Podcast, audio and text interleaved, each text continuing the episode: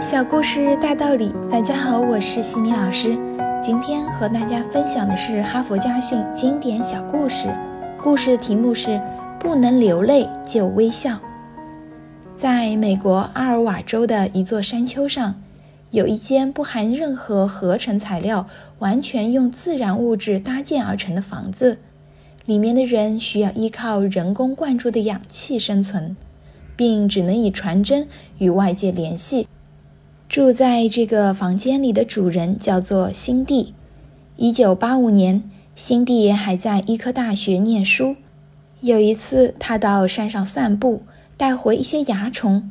他拿起杀虫剂为蚜虫去除化学污染。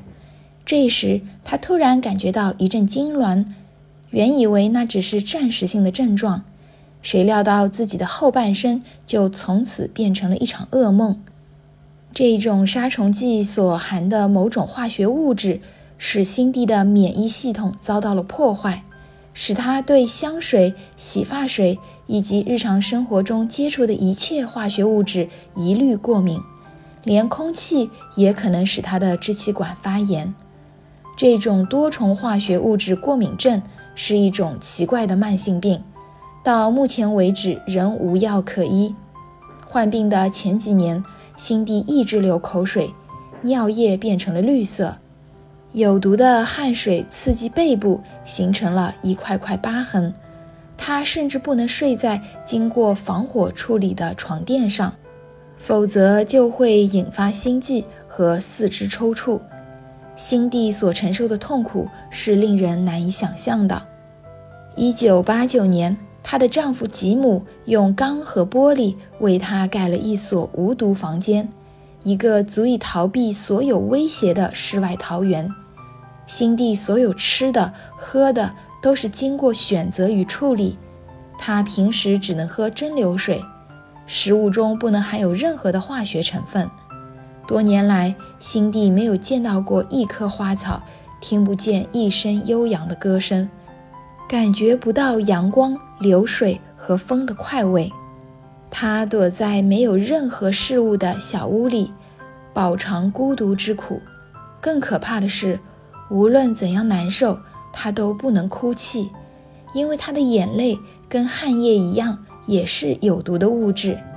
坚强的心地并没有在痛苦中自暴自弃，他一直在为自己。同时，更为所有化学污染物的牺牲者争取权利。辛蒂生病后的第二年，就创立了环境接触研究网，以便为那些致力于此类病症研究的人士提供一个窗口。一九九四年，辛蒂又与另一组织合作，创建了化学物质伤害资讯网，保证人们免受威胁。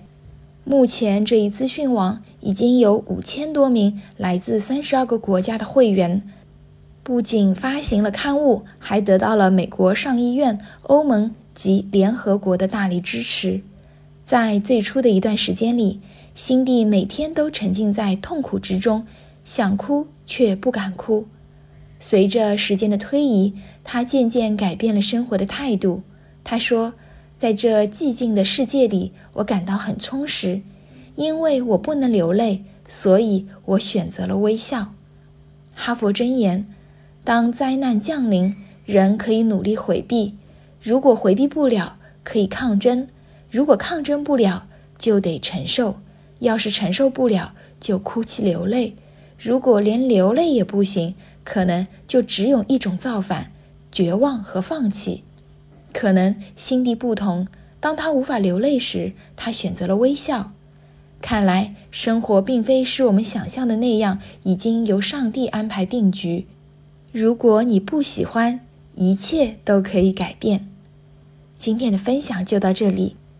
如果你喜欢这个小故事，欢迎在评论区给到反馈意见，也欢迎关注我们的公众号“西米课堂”，查看更多经典小故事和家庭教育相关的内容。感恩你的聆听，我们下次见。